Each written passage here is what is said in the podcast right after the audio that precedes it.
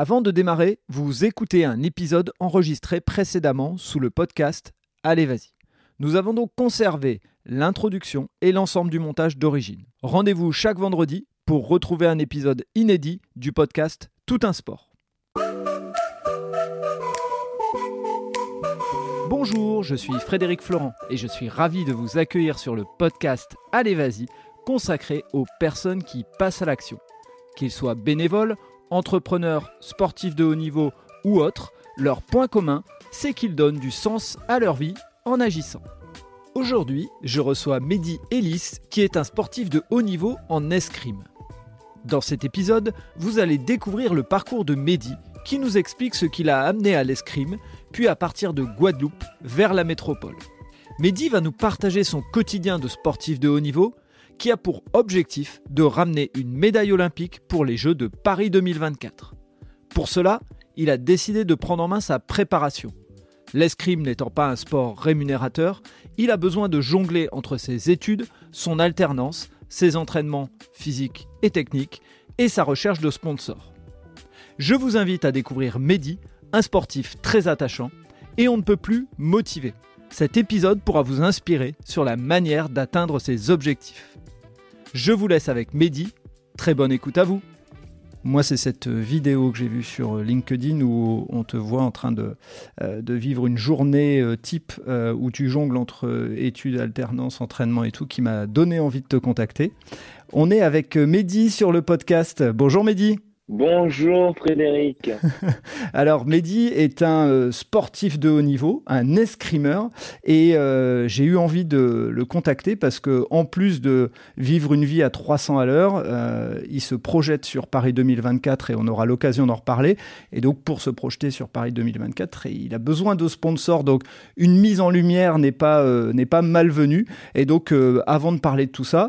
Bah, Mehdi, est-ce que tu peux nous parler de ton parcours, ce qui t'a amené euh, euh, à l'escrime et à ce que tu fais, euh, ce que tu fais aujourd'hui? Est-ce que je peux parler de mon parcours? Donc oui. Donc je m'appelle Mehdi, j'ai 25 ans. Donc j'ai commencé l'escrime à l'âge de 6 ans en Guadeloupe. Donc j'ai commencé à la salle à la salle d'escrime à la base dans une toute petite école primaire qui faisait des cours puisqu'on n'avait pas de club à l'époque. Et, et, ensuite on est on a on, a eu une salle qui s'appelle la salle Laura je me suis entraîné là-bas jusqu'à mes 16 ans. Ensuite, à mes 16 ans, je suis parti euh, sur le continent pour, euh, pour pouvoir continuer, puisqu'il faut savoir que l'escrime, à la base, pour mes parents, ça me venait un peu cher, puisque j'ai progressé euh, assez rapidement. Donc, petit à petit, il a fallu, il a fallu payer les déplacements dans d'autres pays d'Europe, en plus des déplacements de la Guadeloupe jusqu'à Paris. À un moment, mes parents n'ont plus pu suivre financièrement. Et euh, donc, j'ai dû m'installer en, métropole euh, pour pouvoir euh, continuer l'escrime. Alors, avant d'aller plus loin, juste, je vais me permettre de, de, te poser une question que certains se poseront. Qu'est-ce qui fait qu'à 6 ans, on se tourne vers l'escrime C'est un sport assez, assez peu connu. Qu'est-ce qui a fait que tu as eu envie? Eh bien, pourquoi à 6 ans est-ce que j'ai commencé l'escrime ben, Il faut savoir que, comme je l'ai dit tout à l'heure, je suis de Guadeloupe. Mhm. Laura Flessel, elle est guadeloupéenne. donc, euh, donc forcément, il y avait une tendance un peu euh, Laura Flessel à l'époque, de la même manière qu'il y avait, qui maintenant, j'imagine qu'il y a une, une tendance euh, de judo avec des urinaires. Effectivement. Et, euh, et du coup, c'est un peu, c'est un peu, c'est un peu cela. Donc, euh, pour la petite histoire, lorsque j'avais, lorsque j'avais six ans, moi personnellement, je voulais l'escrime, c'était pas le, le, sport principal. Je voulais faire du judo ou du karaté. Et lorsque je suis arrivé devant tu sais, il y a les, il y a les petits, euh, les petits stands à la mairie mhm. où tu peux choisir le sport que tu veux faire l'été. Et, euh, et ma mère, elle m'a amené devant le stand avec un de mes frères qui est un peu plus grand. Mon frère, il voulait faire de l'escrime puisque lui, il était passionné. Moi, je voulais faire du judo. Mais étant donné que c'était mon grand frère, il m'a dit, euh, il, m'a dit, il a dit bon ben si tu veux, tu vas faire du judo ou du karaté. Moi, je vais faire de l'escrime. Donc je voulais faire comme lui et forcément, j'ai rejoint, je l'ai rejoint et, euh, et c'est là que j'ai rencontré le maître Barbara Paulin, qui elle, elle m'a fait vraiment apprécier le truc, apprécier l'escrime et, et je suis resté jusqu'à aujourd'hui. D'accord. Et dans l'escrime, euh, il y a plusieurs disciplines. Est-ce que dès l'âge de 6 ans, on se spécialise ou d'abord on, est, euh, on fait de l'escrime en général et puis après on se spécialise fleuret, épée, etc. Eh bien, ça dépend des clubs. J'ai tendance à dire que qu'on commence par le fleuret, Mhm. puisque le fleuret, c'est, elle est plus, c'est l'arme la plus légère, c'est plus simple pour les déplacements et tout. Mais ça dépend des régions. Je, je me permets, est-ce que tu peux réexpliquer euh, euh, la différence entre le fleuret euh, de manière rapide, mais pour que les gens comprennent un petit peu, ceux qui sont pas passionnés de sport? Donc, à l'escrime, il y a le fleuret, l'épée et le sabre. Ce sont trois armes distinctes. Et euh, du coup, le fleuret, c'est une arme c'est celle que je pratique.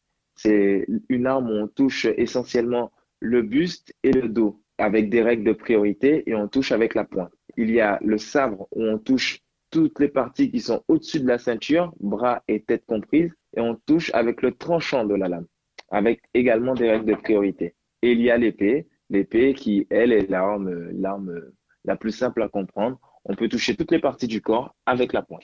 Et c'est le premier qui allume qui touche. Si les deux allument simultanément, les touches sont pour les deux. Ok. Et, et fleuret, c'était ce que faisait Laura Flessel ou elle faisait de l'épée? Laura Flessel faisait de l'épée. D'accord. Et, euh, et le fleuret, c'est euh, tout simplement, j'ai commencé au fleuret.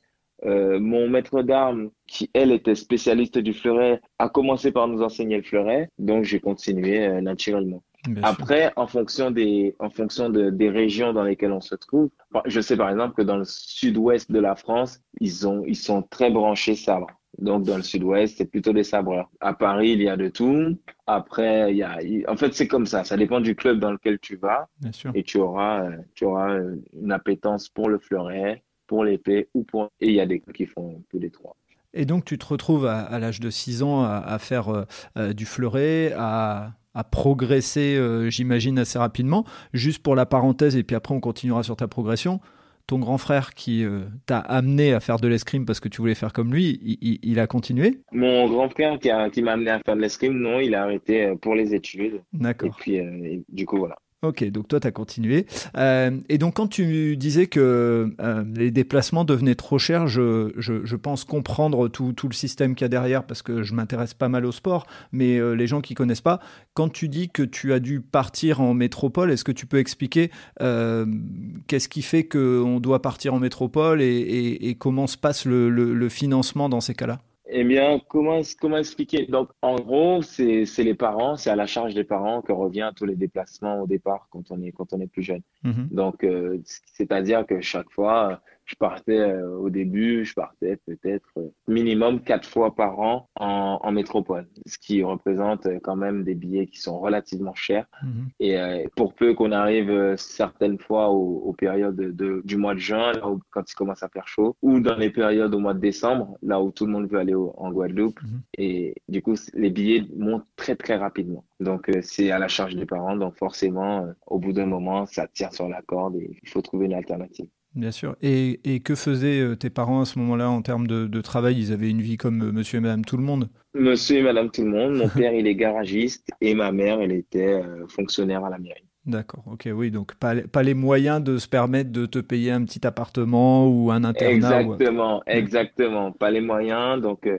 donc c'est justement euh, quand, quand je suis parti en France, il y avait déjà un de mes frères qui était plus âgé, qui avait déjà son appartement. Donc, je me suis installé avec lui euh, pendant un an. Et ensuite, j'ai intégré euh, sur Paris. Mhm. Et ensuite, j'ai intégré euh, le, le pôle, le pôle France d'Aix-en-Provence. Euh, je suis entré au pôle France d'Aix-en-Provence où je me suis entraîné pendant ans. Et par la suite, je suis, euh, j'ai intégré euh, l'INSEP, l'Institut national Mhm. du sport, en 2017. Et maintenant, en 2021, j'ai décidé de créer mon, mon propre, euh, mon propre écosystème. C'est-à-dire que j'ai mon préparateur physique, j'ai mon entraîneur qui est très compétent, du coup, qui est venu euh, du Canada, donc avec qui je m'entraîne. J'ai, euh, en gros, j'ai, un petit écosystème que je me suis formé et, euh, et autour de cela pour pouvoir aller chercher ma qualification pour Paris 2024 et notamment une médaille à- la clé. Ok, pour, pour revenir juste sur la partie Aix-en-Provence, quand tu dis j'intègre le, pôle, le pôle France à Aix-en-Provence, ça veut dire que ton hébergement et toute euh, ta, ta vie, entre guillemets, enfin le- les entraîneurs et autres, et sont pris en charge par la fédération, c'est ça? C'est ça. En gros, c'est pas complètement ça. C'est-à-dire que lorsqu'on rentre en pôle France, on a quand même une charge qui a, qui a- on doit quand même payer une partie, hein, Mhm. parce qu'il faut qu'on paye. La fédération paye une partie, mais il y a une autre partie qui nous reste à charge. Je n'ai plus exactement les montants, mais on a encore une partie qui est à charge qu'on doit régler annuellement. Ok. Et donc, euh, pour y entrer, je suppose que c'est parce que tu avais un niveau, euh, euh tu avais été reconnu. Exactement. Pour rentrer en, en, pôle, généralement, il faut faire partie au minimum des, des 10, 15 meilleurs Français de sa catégorie. Donc, euh, donc voilà, j'ai réussi à, à, à, force de travail, parce que lorsque je suis arrivé en France, je n'étais pas en structure, j'avais, je, m'entraînais dans un club qui avait bien voulu m'accueillir sur Paris au nom du Team Fleuret, d'ailleurs club dans lequel je suis maintenant. Mhm. Et euh, c'est un club qui m'a ouvert ses portes et qui m'a qui a voulu m'aider, qui a cru en mon projet et qui a qui m'a dit bon ben eh bien on tu peux venir à notre salle, tu peux t'entraîner avec nos tireurs et par la suite lorsque lorsque tu veux, tu, tu viens et, et, puis on te fait confiance. Et du coup, à travers, à travers ce rapport de confiance, ben, progressivement, lorsque je me suis installé en métropole, je me suis licencié au Team Fleuret et, et qui est mon club euh, neuf ans plus tard. Ok. Et cinq ans euh, après euh, Aix-en-Provence, tu nous as dit que tu étais entré à l'INSEP. Euh, pour ceux qui ne connaissent pas, effectivement, c'est le lieu où grandissent, où se développe une grande partie des sportifs de haut niveau français. quand tu arrives là-bas, c'est quoi le sentiment que tu peux avoir? Parce que c'est quand même un lieu un lieu mythique quand même du, sport français. Oui, bien sûr, bien sûr. L'INSEP, c'est un lieu où on s'entraîne très bien, où il y a beaucoup de, il y a beaucoup d'athlètes, de grands athlètes. Après, euh, après franchement, euh, j'avais, j'ai mon objectif, euh, j'ai mon objectif qui est Paris 2024. Donc, à 100%, j'étais concentré et, et je me suis pas laissé impressionné par les paillettes et, un peu tout ce qu'il y a, tout ce qu'il y a derrière. On sent la détermination du sportif de haut niveau, c'est énorme, j'adore ça. Bien sûr, bien sûr. Il faut, il faut de toute façon. Si, si je veux y arriver, il va, il va falloir que je reste concentré à 100% et, euh, et du coup, euh, quels que soient les, quels que soient les, les, les, les obstacles.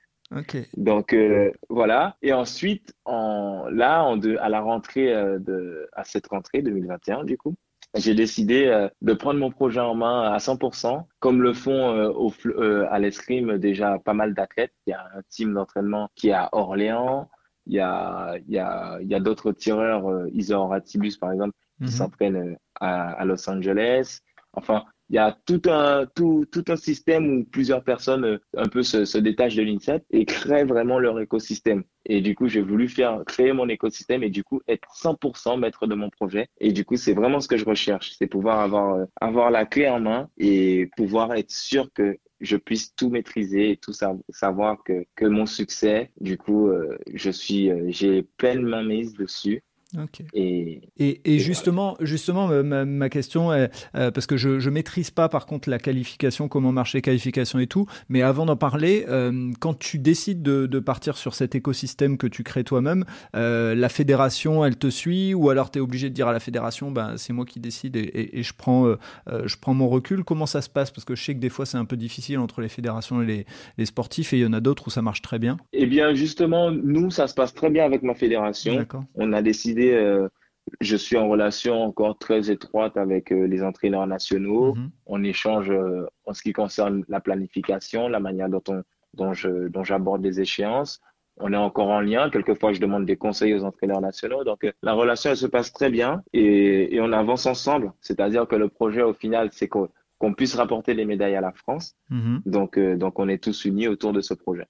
Ce qui, est, vraiment bien parce que des fois, effectivement, on constate que bah, y a bisbee euh, pour plein de raisons et on va pas rentrer dans le détail, mais là, si ça se passe comme ça, euh, c'est top. Alors, explique-nous un petit peu euh, ce que c'est que de créer son écosystème parce que euh, je pense que pour monsieur et madame tout le monde, ils ne se rendent pas compte à quel point ça nécessite un, investissement temps et un investissement argent aussi de créer son propre écosystème. Alors, qu'est-ce que c'est créer son, son propre écosystème? Donc, pour faire du sport de haut niveau, généralement, on a besoin d'un préparateur physique, c'est-à-dire la personne qui nous permet ben, de se développer musculairement pour encaisser toute la charge d'entraînement. Du coup, on a besoin d'un préparateur physique, on a besoin d'un entraîneur compétent, puisqu'on peut avoir des entraîneurs, mais avoir un entraîneur compétent, c'est encore autre chose. Il faut qu'on dispose d'un kinésithérapeute, mhm. d'un ostéopathe, d'un préparateur mental. Euh, quelquefois, pour, pour les semaines ou les périodes où on travaille énormément, il faut faire de la cryothérapie c'est c'est une pratique que j'ai eu l'occasion de faire et qui vraiment, je trouve, a des vertus qui sont qui sont quand même qui sont quand même très importantes pour on la va, récupération. On va l'expliquer. Hein, c'est c'est de se mettre dans des cabines pendant quelques minutes, un temps très court,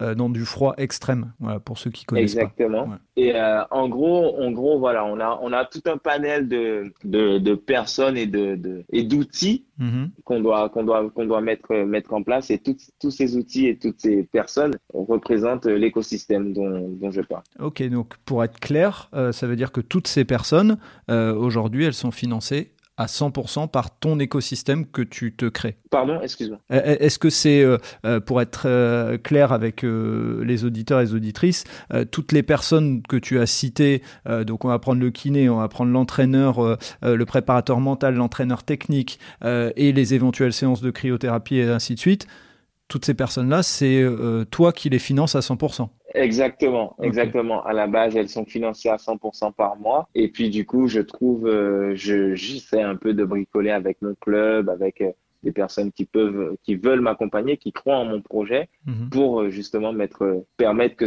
de m'alléger de certains poids financiers. Ok, ça veut dire que tu euh, crées autour de toi euh, une sorte d'entreprise euh, à but sportif, c'est ça? C'est un peu comme ça que ça fonctionne? C'est exactement ça, c'est exactement ça. C'est une entreprise à but sportif. Donc justement, et, et c'est assez intéressant que tu en parles, puisque pour maintenant que je fais une alternance depuis depuis le mois de, de septembre d'ailleurs, mhm. je, je me rends compte de quand j'échange avec mon avec mon avec le CEO de mon entreprise, puisque mhm. je bosse dans une startup qui fait de la data. D'accord. Quand je, je, discute avec le CEO de mon entreprise et je me rends compte qu'il fait face quand même aux mêmes problématiques que moi dans mon projet sportif. Donc c'est assez cocasse. Alors est-ce que euh, justement j'avais vu euh, sur, sur LinkedIn quand j'ai été revoir un petit peu euh, qui tu étais, que tu recherchais une alternance. Donc là a priori tu as trouvé.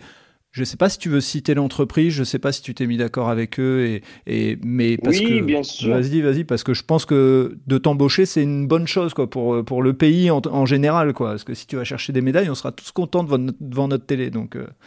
Exactement.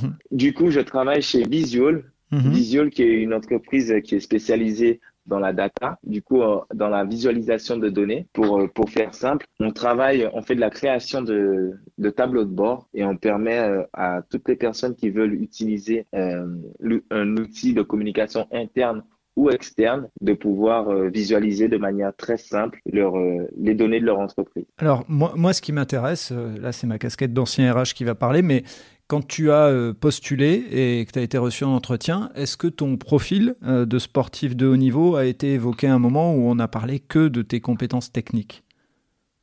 Ah non, pas du tout, pas du tout. On n'a pas parlé de mes compétences techniques. Justement, c'est mon profil euh, de sportif de haut niveau et, les valeurs que, le sport transmet qui ont justement mené à cet entretien.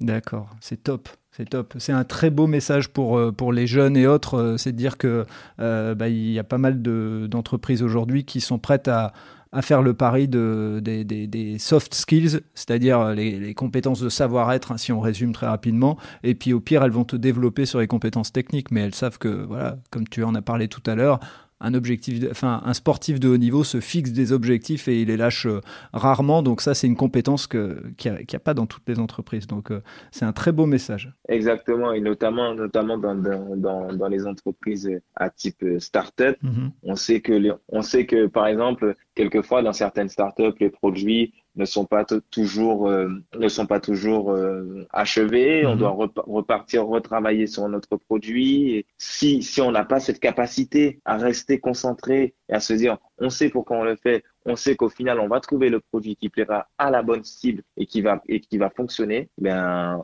on c'est mort. Tandis qu'avec euh, avec une personne, je sais que personnellement, c'est comme je fais un peu le parallèle avec avec ma qualification olympique je suis persuadé que je vais avoir une médaille aux Jeux Olympiques de Paris. Donc, je sais que quel que soit le chemin, je, je dois travailler et je vais travailler. Donc, c'est un peu, c'est un peu cet, état d'esprit que j'aborde au dans mon quotidien. Alors, ce qu'il faut aussi euh, préciser aux gens, alors c'est toi qui vas me confirmer ou pas ce que je suis en train de dire, mais ton alternance, elle te sert euh, avant tout à te payer euh, ton appartement et à te payer de, de, de, quoi manger. Donc, ton alternance, elle ne finance pas, si je me trompe pas, tout ton modèle économique. Ah oui, non, non, non. Elle me sert, oui, à, manger et à financer mon appartement. non, mon modèle économique, non, ça n'a rien à voir. C'est encore une paire de manches. Voilà. Et donc, justement, explique-nous un petit peu comment, euh, au moment où tu as pris cette décision euh, de te lancer et de créer ce, cet écosystème autour de toi, euh, comment tu t'y es pris pour aller chercher bah, les premiers sponsors qui te permettent de,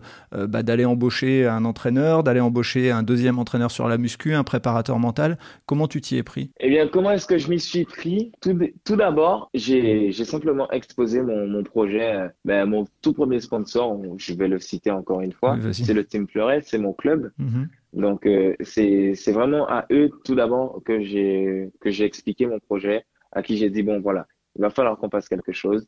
Mon objectif, euh, j'ai parlé avec la direction, je leur ai dit mon objectif, vous savez très bien lequel, lequel est-il. On va, on va trouver une solution pour mettre vraiment toutes les choses de notre côté. On a eu une opportunité avec justement un entraîneur qui, euh, qui était au Canada et qui a qui pour le coup a entraîné des, de très très grands athlètes. Donc on s'est dit qu'on on va on va discuter avec lui, on va voir si on peut si on peut le faire rentrer dans dans le groupe. Et petit à petit, l'idée l'idée à la base, c'était que lui puisse m'entraîner de temps en temps. Et puis, je me suis rendu compte qu'en fait, je pouvais bénéficier de son aide, de son, de ses compétences à 100%. Donc, et c'est là que l'idée m'est venue et je me suis dit, bon, ben, OK, on part là-dessus. Donc, mon club, il m'a suivi. Ensuite, j'ai, ai, parlé de mon projet à un préparateur physique que je côtoyais, que je côtoyais déjà. Il a, il a été séduit aussi par le projet. Et de fil en aiguille, on, s'est, on s'est, on s'est tous mis ensemble. On a décidé de travailler. Et puis, euh, mon club me soutient. Et maintenant, justement, je cherche d'autres partenaires pour pouvoir m'aider, euh, m'aider dans ce projet. Et donc, justement, cette recherche de, de partenaires, euh, elle fonctionne comment? Le, le bah, J'ai vu qu'il y avait des, des articles des, dans des magazines, mais euh, est-ce que toi, tu as des démarchages particuliers à faire?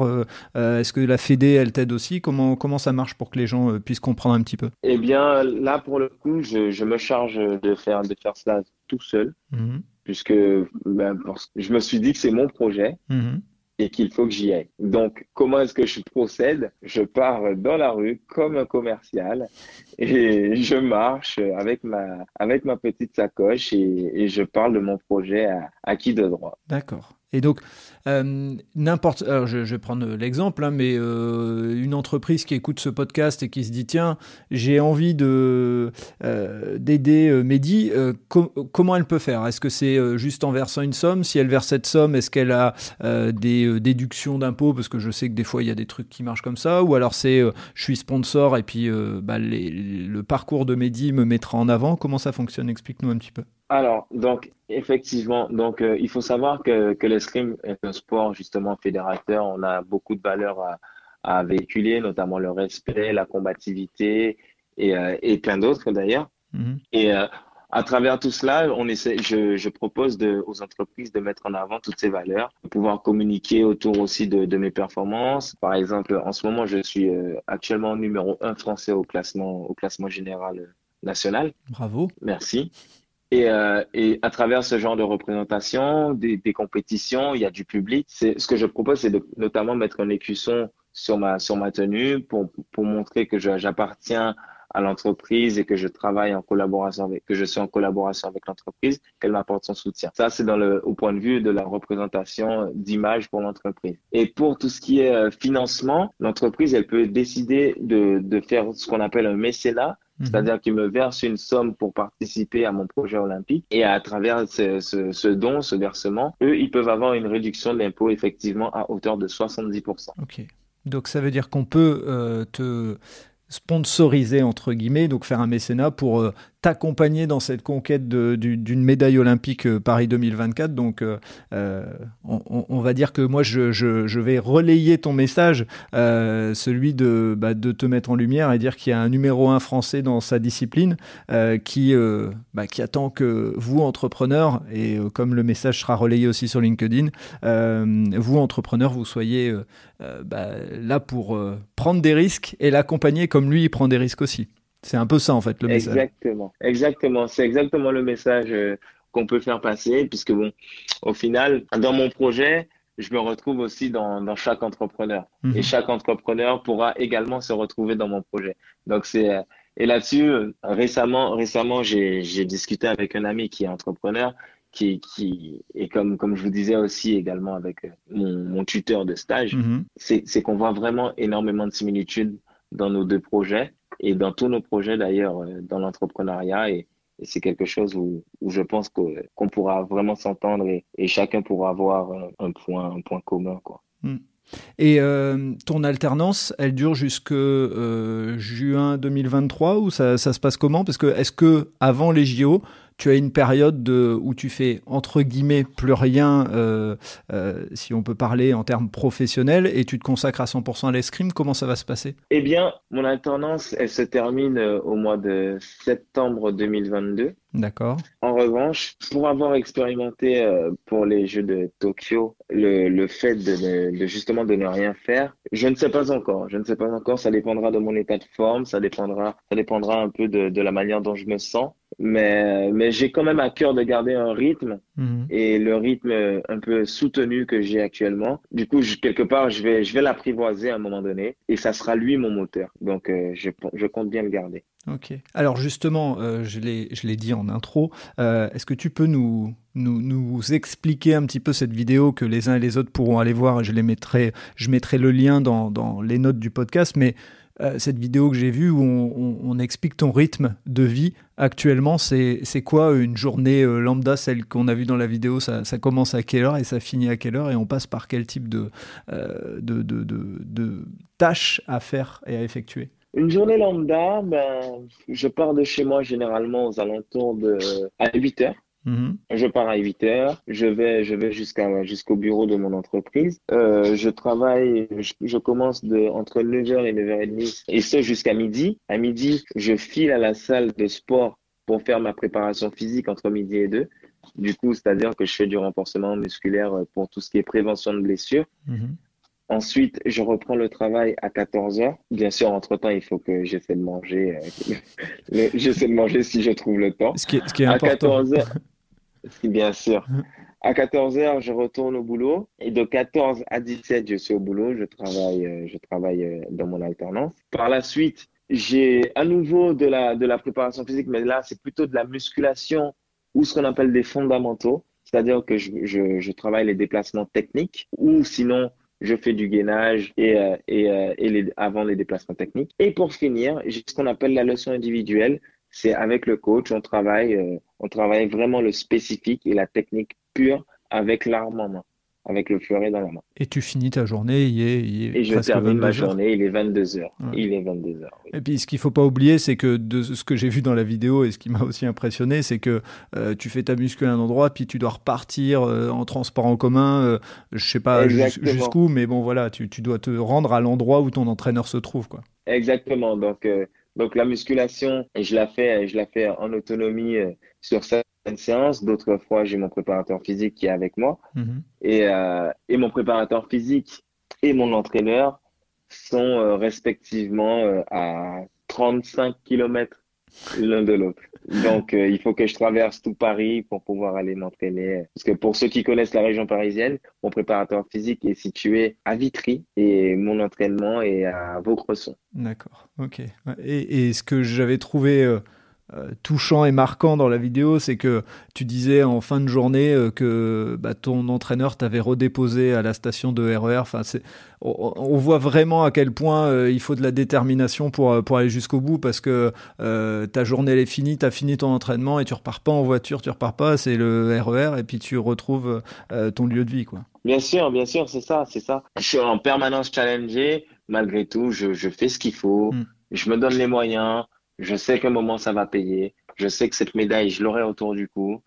Et du coup, à ce moment-là, à Paris, je pense du coup au mois de septembre, quand je serai sur la plage en train de profiter, je me dirai, bon, ça y est, je sais pourquoi je l'ai fait. Euh, Et ce qu'on n'a pas dit dans ta journée type aussi, c'est qu'il y a ce fameux euh, projet économique à faire vivre, c'est-à-dire à trouver aussi entre deux des sponsors, rencontrer des, euh, partenaires et autres. Donc euh, effectivement, ça, ça vient se rajouter en plus. Oui, bien sûr, bien sûr, ça demande, ça, dem- ça demande quand même beaucoup d'énergie, devoir, devoir aller euh, faire du porte-à-porte, euh, puisque ce sont sur les moments que j'ai de off, du coup, Mhm.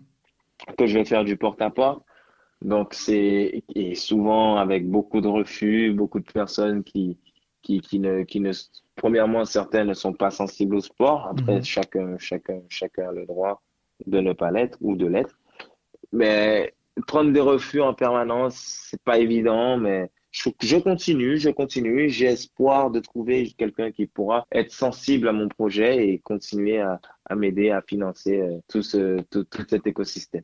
Et justement, pour te qualifier pour les JO de Paris 2024, ça marche comment en, escrime? C'est euh, il faut être le numéro un français, c'est le sélectionneur qui euh, décide et puis euh, t'as pas le choix, c'est lui qui dit telle personne. Comment ça se passe? Non. Alors pour les jeux pour les JO de Paris, la qualification elle commence elle commence au mois de mai. C'est sur mhm. la dernière la dernière saison de l'Olympiade. Elle commence au mois de mai 2000, 2023 jusqu'au mois de mai 2024. Et autour de, autour de toute cette période, on se déplace sur euh, une dizaine de compétitions à travers le monde et ça sera le meilleur à l'accumulation de chaque compétition. C'est-à-dire qu'on a un ranking après, par exemple, la première place, elle rapporte 32 points. La deuxième, elle en rapporte 24 euh, et ainsi de suite. À l'accumulation des points de chaque compétition, il y a un classement qui est effectué et généralement, c'est le, premier, le deuxième, le troisième partent à l'épreuve individuelle et le quatrième est choisi à la commission pour participer à l'épreuve par équipe. Ok. Effectivement. Et il y a, y a, cette, euh, si je me trompe pas, dans l'épreuve par équipe, il y a cette euh, euh, difficulté où des fois, si, si, on n'est pas rentré sur, enfin dans le match, on n'a pas la médaille, c'est ça, si je me trompe pas? Exactement. Si on ne rentre pas dans le match lorsqu'on est quatrième et remplaçant pour les Jeux Olympiques, on ne, on n'est pas médaillé, on n'est même pas considéré comme olympien. C'est-à-dire que comme c'est comme si un peu le travail d'une vie n'a jamais existé. Ouais, j'avais vu quelques, quelques témoignages et quelques moments marquants, j'avais trouvé, parce que, enfin, on se met à la place de, de la personne et on se dit, waouh, waouh, c'est dur, quoi. C'est pas évident.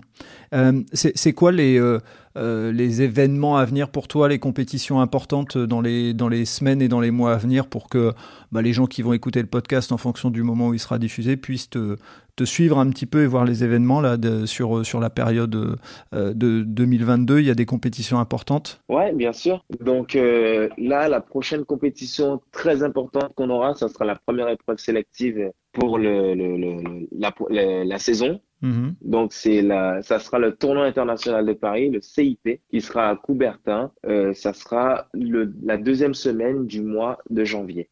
D'accord. Du coup, ça sera le 15. Euh, j'ai mon calendrier juste à côté. Donc, euh, voilà, c'est ça. C'est le, le, du 14 au 16 janvier 2022. C'est la prochaine épreuve très importante qu'on aura.